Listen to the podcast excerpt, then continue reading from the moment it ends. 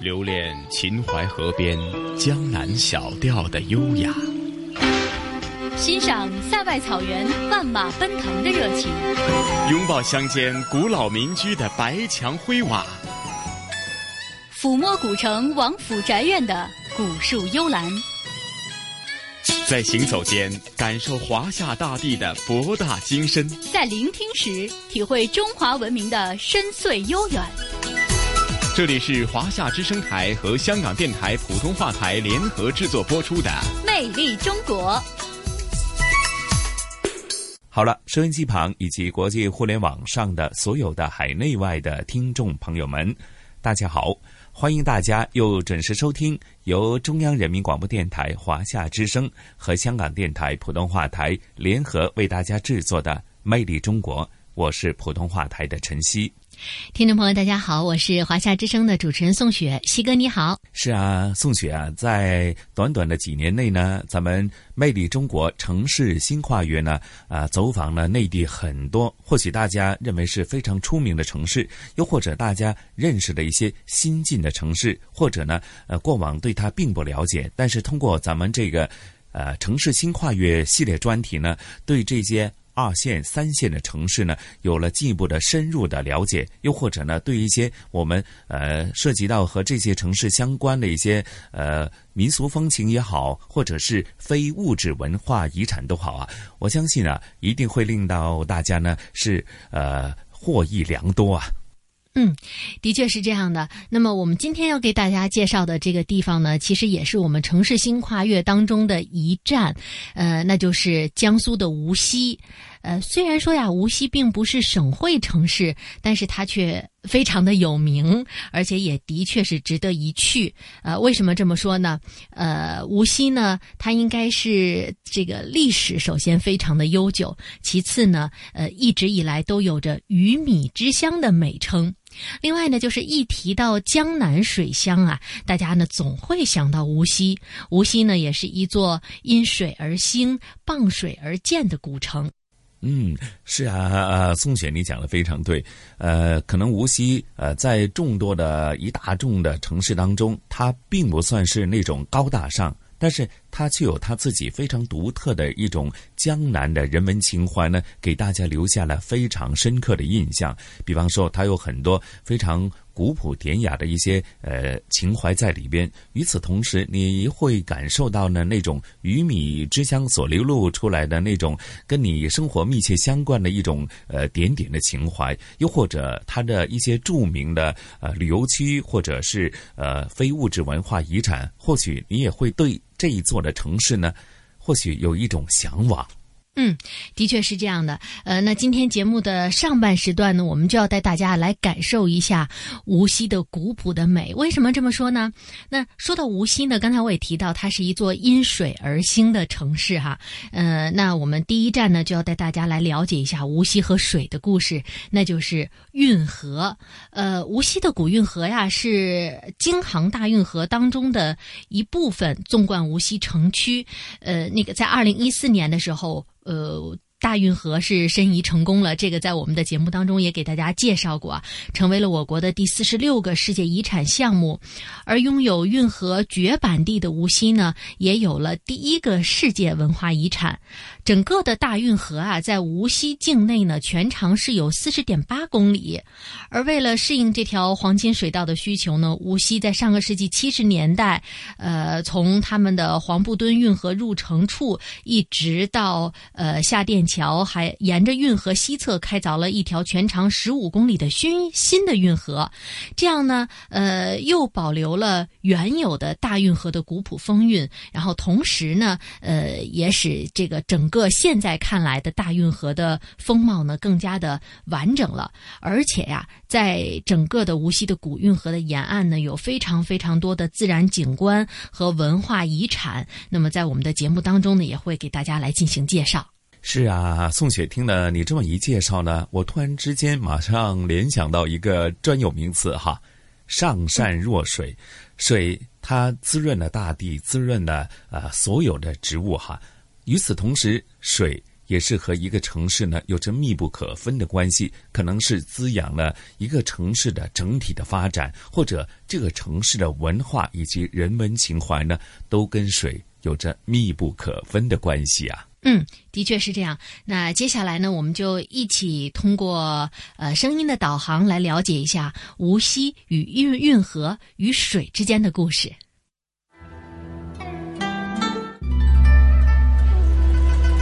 惠山脚下，太湖之滨。这里是镶嵌在长江绸带上的一颗明珠。小桥流水，整合人家。大运河穿城而过，这里畔河而居，因水成市，繁华千载。风声雨声读书声，家事国事天下事。这里骚人墨客驻足，志士仁人流芳。崇德厚生，实业报国，西商精神代代相传。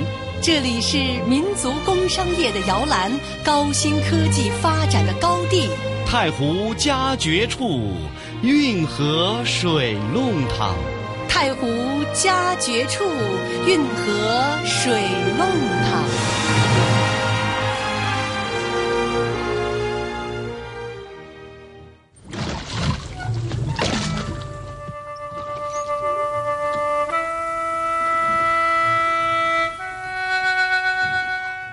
国大运河是世界上里程最长、最古老、工程最大的人工运河。二零一四年第三十八届世界遗产大会宣布，它成功入选世界文化遗产名录，成为中国第四十六个世界遗产项目。而江苏无锡作为大运河的二十七个遗产城市之一，从此也有了世界文化遗产。在这一次的申遗当中，无锡市有一个河道遗产段和三个遗产点列入到国家大运河遗产，分别是江南运河无锡城区段，以及黄埔墩、西水墩和清明桥历史街区。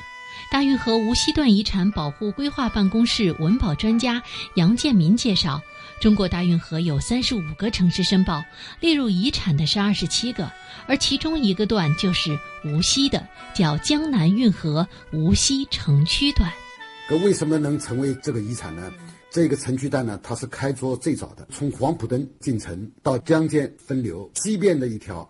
到跨荡桥，然后再到下店桥，这一条河呢，开凿时间是最早，公元前四百九十五年开凿的，就是比隋唐运河开得还早。第二条呢，到江间向东，经过杨窑湾到跨荡桥，这条河呢是公元六百零一年开凿的，这样呢就形成了我们的环城运河。我们无锡的老城，也就是在这个环城运河里面，它的空间肌理的特色是环城水道龟背城。其实，现在无锡市市中心中山路所在的位置，原来就是古运河的主要航道。直到一九五八年，城中心的直河填没后，与原中山路合二为一，城区古运河就成为如今的龟背型，从江间主东西分流到原南门外汇合。杨建民坦言，这样的龟背城的格局，也是大运河所有沿线城市当中独一无二的。联合国的专家到大运河现场考察评估，看了无锡的空间结构，他认为在这个运河城市当中，与运河相生相伴的无锡是最典型的。无锡古运河自北向南进入无锡城，第一个抵达的就是黄埠墩。黄埠墩旧名小金山，位于吴桥以南惠山帮口的古运河中心。墩小而圆，面积只有两百二十平方米。无锡古运河研究会专家组成员傅耀南介绍说：“黄埔墩虽然面积不大，但因为它的地理位置特殊，而且有很多位历史人物登临而闻名遐迩。春秋战国时期，吴王夫差收进蒲永湖，他的船停过黄埔墩，在那里这个操练过水军。接着下来就是文天祥，当时朝廷命令他。”到元军的这个军队里边去谈判，结果元军就是把这个文天祥拘留了，从临安通过运河押送到无锡，晚上就在黄埔镇过夜，还留下了非常知名的过无锡诗。接下来呢，我们就一起来听一听文天祥写下的这首千古名篇《过无锡》。过无锡，文天祥。金山冉冉，波涛雨；溪水茫茫，草木春。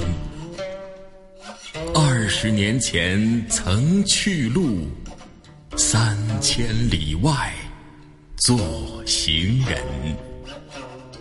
英雄未死。心先碎，父老乡从鼻欲心。夜读成英存国事，一回惆怅一沾襟。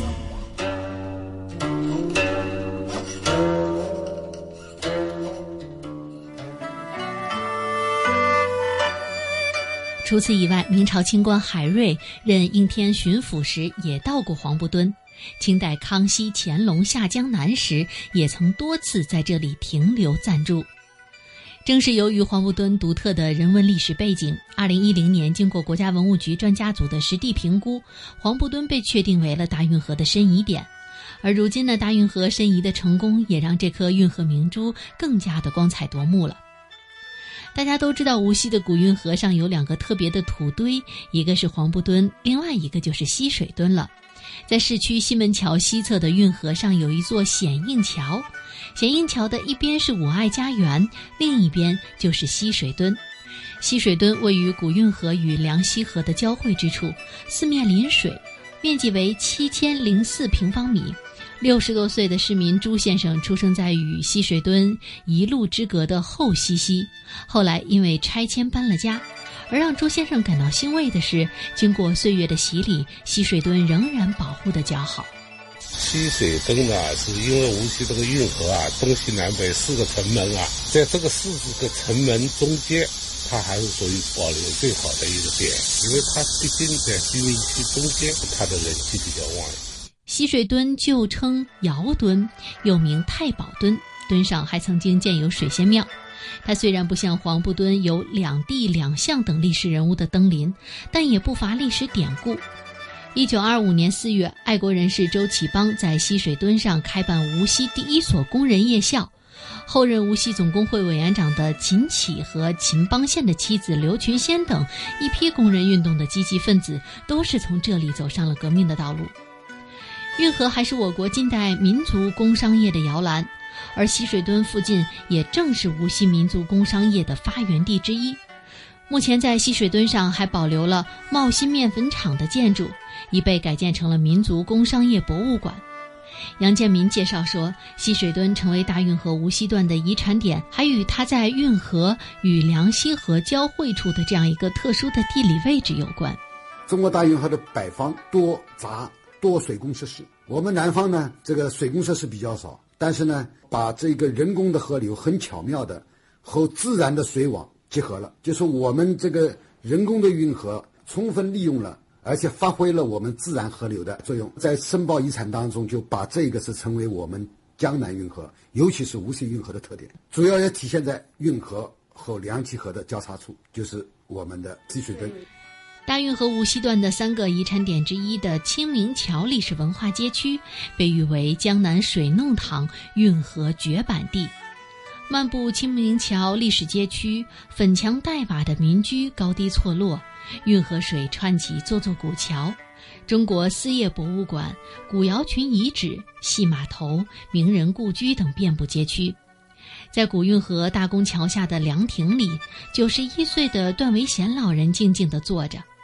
出生生活在上海，曾在美国好莱坞做翻译的他，还是十多年前到过无锡南长街，故地重游让他久久不愿离去。好久好久没有来了，快二十年没有来过，因为无锡这个南长街跟清明桥是有一种代表性啊。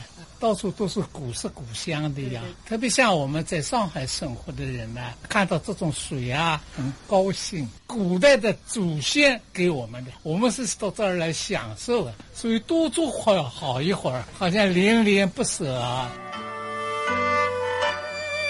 清明桥历史文化街区以千年古运河水弄堂为中轴，清明桥为中心，北起南长桥，经跨唐桥、清明桥，延伸到南水仙庙，长一点六公里，面积为十八点七八公顷。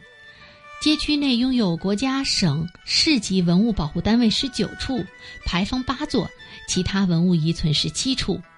杨建民说，在零六年开始申报，零七年全国政协考察无锡的时候，认为无锡的清明桥这个街区是保留最完整的。他们就是给了一句话，叫“江南水弄堂，运河铁板地”。郑和人家粉墙黛瓦，生活气息很浓，它完全是体现了我们的一种运河的文化。所以，这个清明桥历史街区，它完全也可以是作为我们这个遗产点里面的一个重要的支点。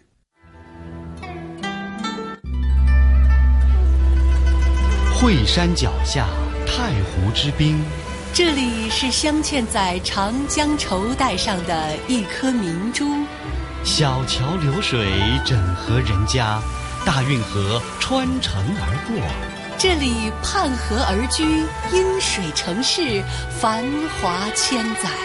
风声雨声读书声，家事国事天下事。这里骚人墨客驻足，志士人人流芳。崇德厚生，实业报国，西商精神代代相传。这里是民族工商业的摇篮，高新科技发展的高地。太湖佳绝处，运河水弄堂。太湖佳绝处，运河水弄堂。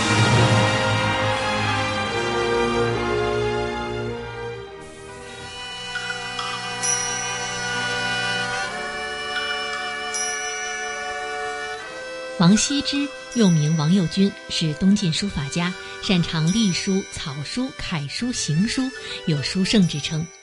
王羲之行书中最具有代表性的是《兰亭集序》，也被称为天下第一行书。但是长久以来，史学界对于王羲之在哪里出生，一直都是一个谜团。在江苏省无锡市惠山区洛社镇的洛社初级中学内，有一个古牌坊和古亭、古池，里面竖着一尊王羲之的雕像，刻有王羲之的洗砚池石碑。这就是王羲之小时候居住的地方。江苏的书法评论家范彦青经过考证，根据古代无锡县志的有关记载，提出王羲之就是出生在这里。并写成论文，发表在二零一三年五月二十二日的《书法报》上。根据《晋书》及其他同时代人物列传和帝纪志书记载，王羲之父亲王旷世居山东琅琊临沂。西晋晋惠帝时期，朝局动荡，未避风头，王旷借考察调查之名，过江到了吴地，投奔同名洛社王氏家族。根据《晋书志》第五地理下记载，当时江南一地属晋陵郡，王旷在无锡安顿好家属后，就赴建业上任。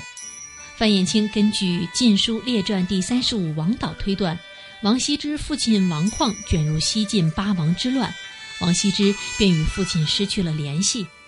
而在王羲之出生之后，便在无锡洛社生活多年。这个结论有两个旁证。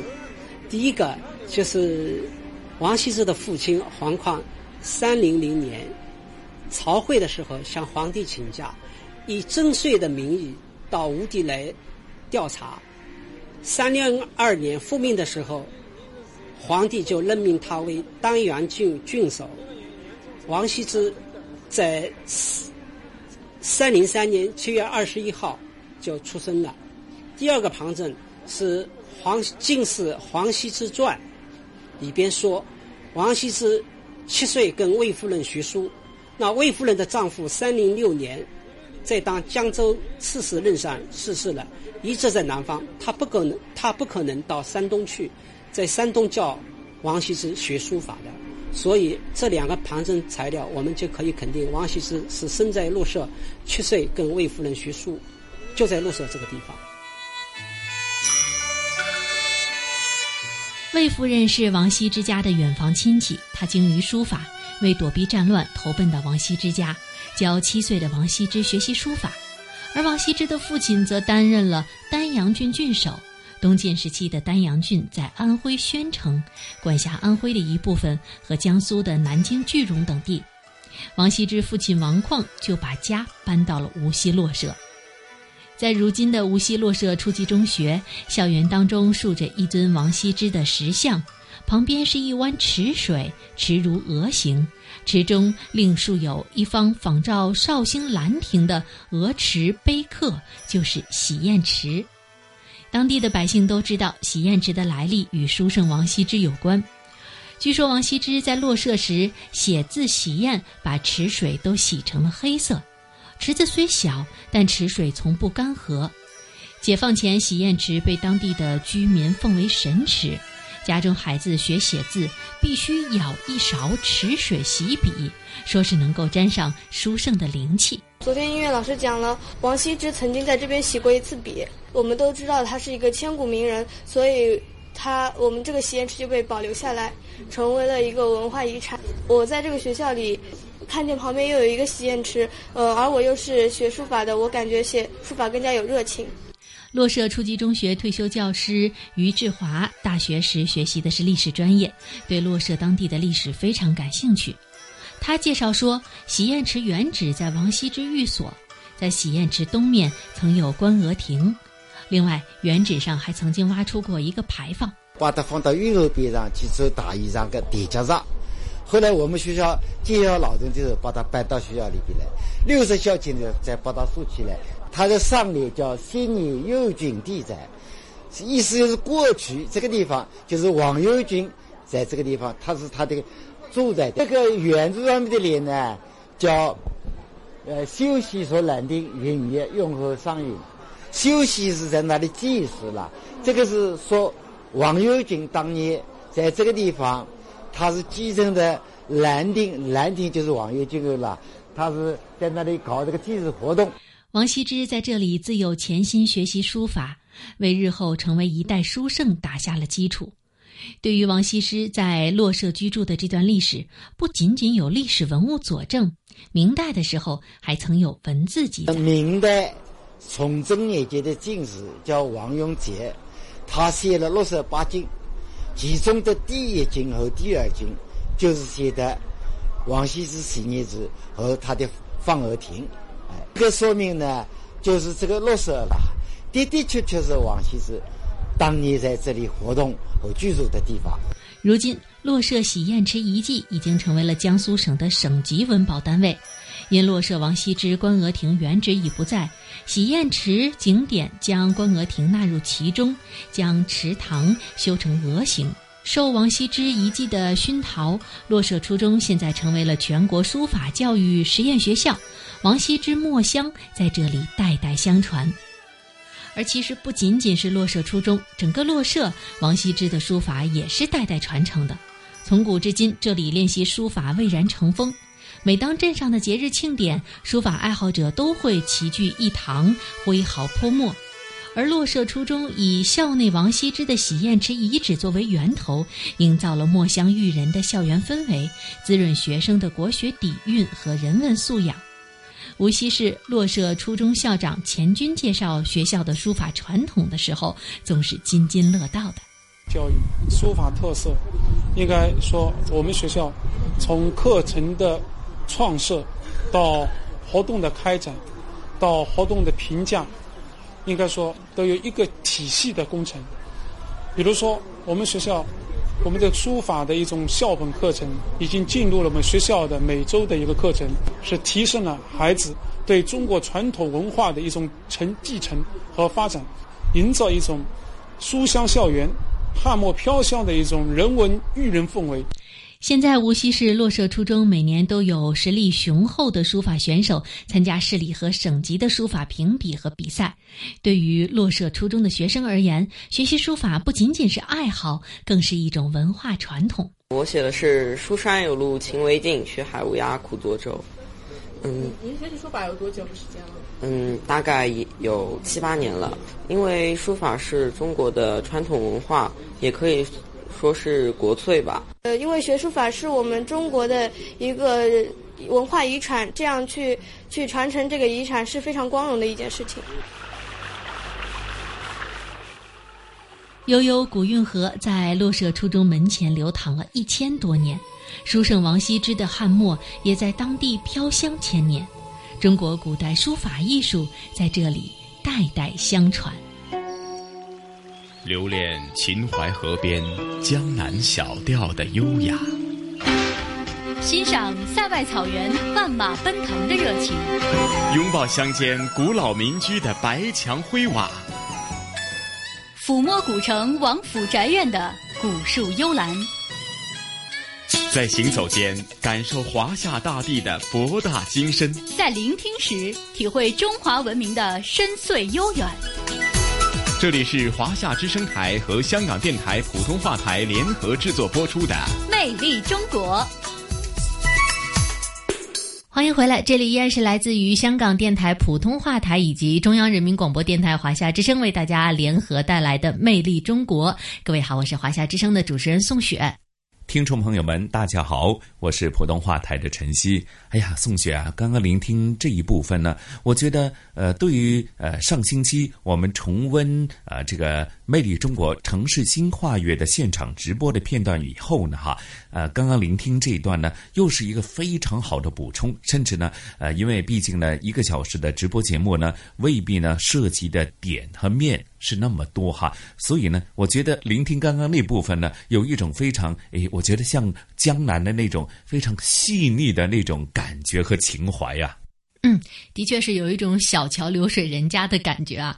我们的记者呢，在去采访的时候，呃，也在说，呃，一个小时城市新跨越的直播，可能真的不能够，呃，完全的表达他们对于无锡这座城市通过那些天的了解的情感，也不能够完全的展现无锡这座城市的美丽。那比如说，我们刚刚听到的，呃，无锡和大运河之间的故事啊，有这么多的呃历史文化的遗存。那同时呢，还有这个在运河边的一些呃被无锡的老百姓呃家家称道的故事，像王羲之的涮笔池啊等等等等，也是这种文化的精神一直流传到了今天。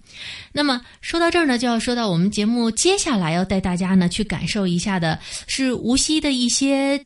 近些年的发展和变化，但是这些发展和变化呢，并不是冰冷的数字，而是一些人文的发展、人文精神的传承。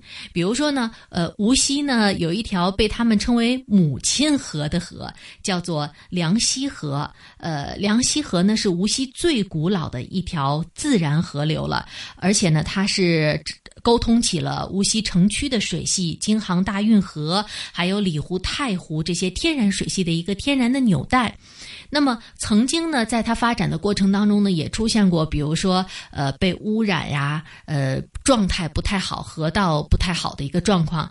但是呢，从零四年开始呢，呃，无锡市政府呢决定要下决心的来整治梁溪河。那么到今天，梁溪河大家再去的时候，已经会发现它完全又是另外一个样子了。这里呢，不仅仅能够感受到古韵，而且呢，还能够感到现在人们的一些生活。因为它有一些文化广场啊，你在那里呢，既能看到历史，也能看到现在人们呃每天晚上休憩时候的样子，等等等等。另外呢，还会给大家介绍一个无锡呀非常有名的这个有名的名人啊，那就是徐霞客。一说到他呢，大家就会想到他这个写的游记啊，游山玩水，记录了很多的东西。而徐霞客呢，他就是无锡人。那么在节目当中呢，我们也会给大家介绍呃徐霞客和无锡的故事。另外还有一个地方，就是到了无锡是大家一定要去的。其实，在我们城市新跨越的节目当中也有提及到，呃，他的这个名字有点难写，也有点难念，叫做源头主。嗯，这这一点是晨曦深有体会。不仅仅是在节目制作过程当中，对于这个字音的呃读法呢，啊，真的是呃有过研究哈。然后和同事们解释这个著名的呃呃地方的时候呢，大家都觉得是听说过很多很多，怎么写呀？想不到，写不出来。的确是这样啊。这个对于很多内地的朋友，可能也是都听说过无锡有一个非常有名的旅游风景区，但是呢，它到底这三个字怎么写？的确是个难题，呃，源头渚风景区啊，也是一个著名的近代园林，而且它也被称为太湖的第一名胜，有了百年的历史了。那么，呃。一直有一句话叫做“来到无锡必游太湖，游太湖就必游源头渚”。呃，我印象当中，我是在十几年前去过一次，所以这次但是印象已经很模糊了。呃，这次也通过节目呢，和我们的记者一起呢，又重温了一下源头渚风景区到底是一个什么样子的感觉。那在我们接下来的节目当中呢，也希望能够带着我们的听众朋友一起来感受一下。是啊，宋雪，你形容的非常对。虽然晨曦没有去过这个源头主，不过呢，通过《魅力中国》这个节目呢，我相信听众朋友和晨曦一样的感悟，就是透过咱们这个节目呢，其实将大江南北以及内地的名山大川呢，都已经是游览了一番。那节目呃持续十几年以来，相信大家的足迹呢，不会比徐霞客呢少啊。这是我的切身体会啊！好，咱们就一起聆听接着下来的节目内容吧。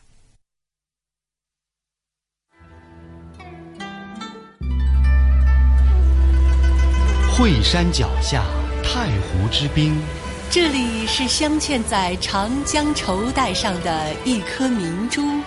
小桥流水，整合人家；大运河穿城而过。这里畔河而居，因水成市，繁华千载。风声雨声读书声，家事国事天下事。这里骚人墨客驻足，志士人人流芳。崇德厚生，实业报国，西商精神代代相传。这里是民族工商业的摇篮，高新科技发展的高地。太湖佳绝处，运河水弄堂。太湖佳绝处，运河水弄堂。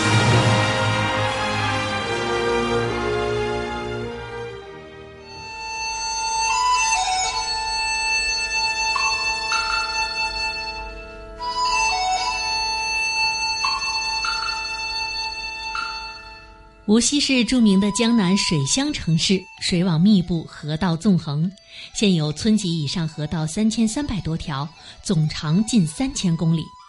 梁溪河作为无锡的母亲河，更是承载了千年人文积淀，见证了无锡的发展变迁的历史。近年来，经过水环境的综合治理，古老的梁溪河焕发出了气象万千的勃勃生机。梁溪河又名梁清溪。是无锡最为古老的自然河流，它源自惠山，流入太湖，被誉为无锡人的母亲河。而历史上，梁溪其实也是无锡的别称。梁溪河的历史相当的悠久，其得名有两种说法。据《吴地志》记载，古溪极峡，南北朝梁大同年间重浚，故号梁溪，南北长三十公里。无锡史志办副调研员郁有满说，在民间还流传梁溪河是因为东汉时的著名文人梁鸿携其妻孟光曾经隐居于此而得名。梁鸿呢，在东汉的时候，他不当官，他喜欢做隐士，他就捡这个风景优美的地方就住下来。到吴地遇到一个叫高伯通的人。就在他那里干活，回家以后呢，他的妻子呢孟光就已经把饭菜呢准备好了，把饭菜端到齐眉一样高，很恭敬的献给梁鸿，所以呢叫举案齐眉，有这么一个故事。这个梁鸿据说他就是葬在无锡，就是红山，人们呢就把这个河流呢跟梁鸿挂起钩来，世代流传下来。从古至今，梁溪河在无锡始终扮演着十分重要的角色，是沟通城市水系、京杭大运河、五里湖和太湖的一条天然水体纽带。郁有满表示，梁溪河在交通和水利上的作用不可小视。过去叫城中直河，在古代很重要，船只啊穿城而过，水利啊、交通啊便利。梁溪河水呢，还有起到于水啊调节作用，比如说。太湖水位高了，它这个水位就可以往我们城里来。城里遇到下雨啊，这个水大了以后，就可以往太湖里面去。梁溪河承载着人类悠久文明发展史，河畔李桥西北端的仙里墩遗址是无锡先民最早的居住地之一，也是梁溪河历史文脉的起点。据一九五三年的调查，仙里墩占地三千五百三十六平方米，高出附近地面七点二米，临水且不淹水，适于人类居住。一九五七年，梁溪河仙里墩遗址考古发掘，出土了大量距今大约五千年至六千多年前原始先民居住时的遗物，包括土稻壳堆，还有渔网上用的陶石制作的网坠等，比泰伯奔吴还早两千年。这些遗物足以证明这里是江南鱼米之乡的主要发祥地之一。那为什么要取名叫仙里墩呢？无锡市滨湖区河猎街道李桥社区主任顾红介绍，这主要是后人为了纪念范蠡和西施。根据我们考证记载，春秋战国时期，范蠡、西施携舟泛五湖，隐居于此。后人为了纪念范蠡、西施，也将此处呢作名为仙里墩。因为流进仙离墩的梁溪河呢，自古多鱼池，而范蠡所著的《养鱼经》正是讲述了人工凿池养鱼的致富门路，这也是对黎桥先民长期以来渔业养殖经验和技术的一个集中体现和文字描述。直到现在，我们无锡人称鲤鱼为元宝鲤鱼，并用作供奉，可能也蕴含着范蠡教百姓养鱼致富。而获得拥戴的历史信息，至今无锡还流传着种竹养鱼千倍利，感谢西施和范蠡的民谣。二零零四年，无锡市启动梁溪河水环境整治综合工程，在原仙里墩遗址建设开放式公园仙里墩，以仙里墩遗址和李公池为主要景观，以展示新石器时代无锡先民的稻作文化、渔猎文化，同时融入范蠡、西施曾在此留下的人文传说，为市民和中外游客营造了一个休憩游赏的好去处。而不仅是捕鱼。梁溪河在历史上养鱼业也是十分发达的。无锡是鱼米之乡，早在春秋末期，范蠡就在五里湖南畔养鱼，但主要是在外湖养鱼；而在梁溪河养鱼，则是从明朝开始。无锡史志办郁有满介绍说，现在的河裂口就是因养鱼而得名的。河内的内啊，字义的本身呢，就是建筑的筑的意思，就是用泥土啊把它围起拦起来，就是把鱼放在里面养。所以呢，这个河内口这个地名就是由梁溪河养鱼而带来的，一直延续到近现代。现在是没有了，但是一直到七八十年代还是有的。河内口的养鱼事业是全国有名的。今年七十多岁的曹培昌是原河裂乡李洪村水产大队队长，他见证了河裂地区养鱼业的辉煌。他回忆说，上个世纪的六七十年代，水产大队总会迎来一波又一波全国各地慕名而来的参观学习者。然而，到了上世纪八九十年代，随着城市建设的加快，人口的增加，拔地而起的高楼大厦代替了密布的鱼池和稻香菜花。包括像孙蒋新村、住友家园、金色江南一期、二期等住宅小区，原来都是鱼塘水面。梁溪河不仅仅是无锡重要的交通枢纽，也是连接上海的重要水路。它不仅福泽乡子，也见证了西城民族工商业的起步与兴旺。近代以来，民族工商业在梁溪河两岸兴起。荣宗敬、荣德生等人开办的荣新面粉厂、申新纺织厂、天元麻纺厂、开元机器厂等，一个个都是沿河而建。实业家们乘着小火轮，从这里出无锡，奔上海闯世界。随着城市化进程的推进，昔日梁溪河畔繁忙往来的运输船只不见了踪影，一家家工厂也逐渐消失。取而代之的是公园、小区，还建起了无锡中国民族工商业博物馆等。那申新三厂也是搬出去了，就是上面变了一个积水通、商贸街啊什么等等，还保留了一些的原来申新三厂的建筑。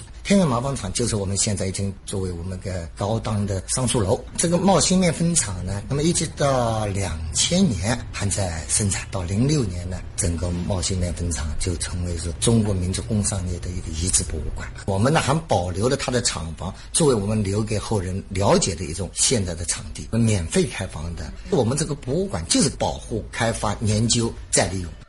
梁溪河自古就有优美的自然风光，历代文人墨客以“烟树茫茫，渔舟唱晚”描绘梁溪河的景色，留下许多诗词佳作，至今仍广为传颂。而早在明代永乐年间，梁溪小月就被列为了无锡八景之一。二零零四年的七月，无锡市正式启动了梁溪河水环境综合整治工程。经过四年多的综合整治，一条水清岸绿的都市水上风光带又呈现在人们的面前。房子还没有买的时候，这个地方很脏，现在治好了。他每天都有人打扫，捞那些脏东西嘛。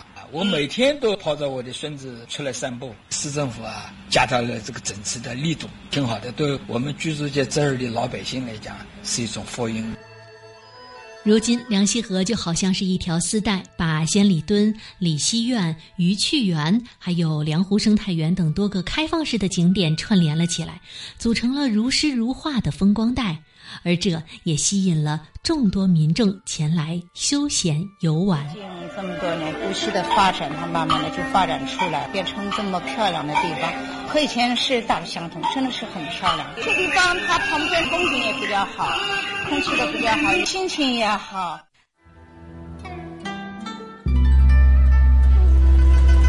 惠山脚下，太湖之滨。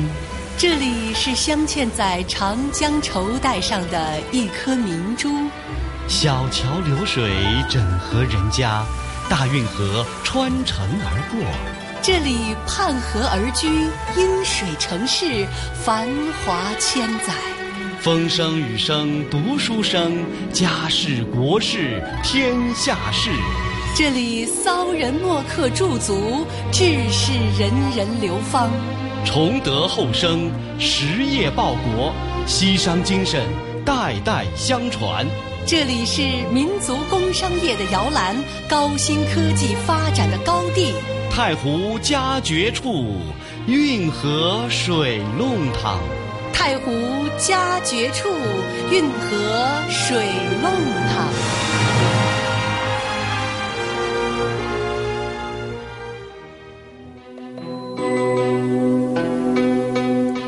下来要和大家说一说的是无锡有关于游玩的一个人和一个地方。徐霞客被称为游圣，而他就是无锡江阴人。一六三六年的九月十九日，徐霞客在圣水桥登船出发，开始他人生的最后一次旅途。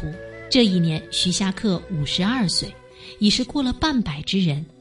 他自喻道：“余久拟西游，千言二载。”老病将至，必难再迟。根据年龄和体力来看，徐霞客已到了长途跋涉的最后年龄。四百年前，江南人出行最常用的交通工具便是船，不能行船处就靠步行来完成。从二十二岁徐霞客出游无锡西山与惠山开始，每到一处，他都要做一些记录与探究。而正是这些记录，今天的人们才得以认识这位生活在明朝时的旅行家和地理考察学家。那接下来，我们就一起来了解一下徐霞客的故事。每年的五月十九日是中国旅游日，这个日子的设立跟一位无锡人有关。他是谁呢？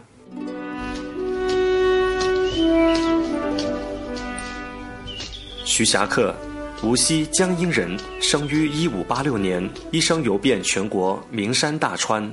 无锡徐霞客研究学会会长徐新华，中国古代著名的旅行家不少，他们都是封建国家派遣，出于政治上的呃需要，也有的呢是出于宗教和经商的需要。徐霞客则对于祖国的社会的强烈的热爱，以地理研究为己任。毕生从事旅游考察，是个专业的旅行家。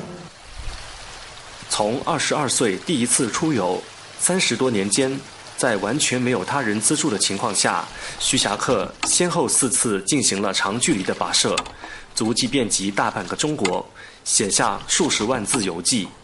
徐新华，那么他长期野外生活的劳累和张度损害了他的健康。崇祯十二年八月，徐霞客重返云南鸡足山的时候，全身都发真亏。后来两足俱废，丧失了旅游的能力，被丽江土司派遣了华杆护送回江苏。崇祯十四年，也就是公元的一六三九年的八月，回乡仅仅半年的徐霞客去世，年仅五十六岁。徐霞客在旅行考察时，详细记录了沿途观察到的地理、地质、水文等自然状况，还对他游历过的地方的农业、物价、手工业情况、地方历史等做了详细的记录。后人把他的日记整理成书，这就是《徐霞客游记》。徐新华，徐霞客是中国伟大的地理学家、旅行家和游记文学家。《徐霞客游记》是中国古代文化宝库中三光的瑰宝，呃，被后人誉为千古奇人、千古奇书。《徐霞客游记》开篇由天台山记写道：“癸丑之三月会，即公元一六一三年五月十九日，自宁海出西门，云散日朗，人意山光，具有喜态。”中国旅游日就是从这篇的游记而来，同时“五幺九”谐音“我要游”也获得大家的普遍认可。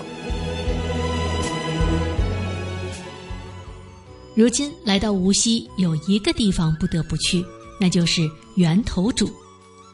一九一六年冬，举人出身的无锡工商名人杨汉锡以两千银元购买源头渚一带山地六十亩。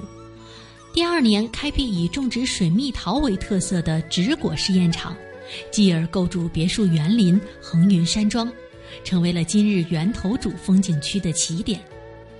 一百年后的今天，太湖源头渚风景区已跻身国家五 A 级旅游景区的行列，并且拥有世界三大赏樱胜地、中国十大最美赏月地等诸多的光环。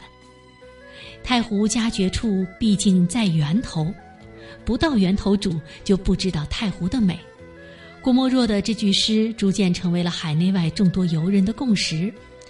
而根据估计，源头渚的游客当中，至少有七成都是外地慕名而来。那其中自驾游客大多来自邻近的江苏、浙江、上海等周边地区。那接下来节目的最后呢，我们就一起到源头渚风景区去逛一逛。源头渚风景区是无锡五 A 级景区。是横卧在太湖西北岸的一个半岛，因为巨石突入湖中，形状酷似神龟昂首而得名。源头渚山清水秀，浑然天成，是太湖风景的精华所在。当代大诗人郭沫若就曾经以诗句赞誉这里：“太湖佳绝处，毕竟在源头。”源头渚文化艺术总监蒋寻介绍说：“我们源头渚呢，从这个山水。”风光来说呢，它是一个经典的山长水阔的画面，同时也是我们中国传统山水画当中的一个平远透视的最好的佐证。啊，呃，尤其是我们江南地区水气氤氲啊，所以呢，它完全能够体现出我们江南的山水的一种灵秀的特色。源头渚风景区始建于一九一六年，一百年后的今天，已跻身国家五 A 级旅游景区行列，并且拥有世界三大赏樱胜地、中国十大最美赏月地等诸多光环。今年三月二十六号，正值源头渚国际樱花节举办期间，六万名来自全国各地的游客前来游览，创下建园以来的历史记录。今年九月，太湖渔业开捕仪式也移师源头渚举行，为期三个月的太湖源头渚渔家风情节也由此拉开序幕。源头渚管理处副主任林继文说：“因为太湖对吧？它本身它这个渔文化是太湖文化的一个核心部分，我们结合了这种开捕季，我们打造了很多跟鱼有关的这种活动。我们的国庆节七天，我们还专门引进了鸬鹚捕鱼，鸬鹚捕就鱼，鱼鹰捕鱼。”我们还有可以有在太湖边上做了几个斑网，就可以游客可以进行斑网捕鱼，就都是几个呃太湖里面比较古老的这种捕鱼方式，拖网呀、鸬鹚啊、斑网啊、钓鱼啊，让游客去参与。随着岁月的变迁，草木枯荣，无锡的城市建设日新月异，而市民的生活也发生了翻天覆地的变化。唯有无锡的城市文化是历久弥新的传承，并随着岁月的推移而显得更有韵味。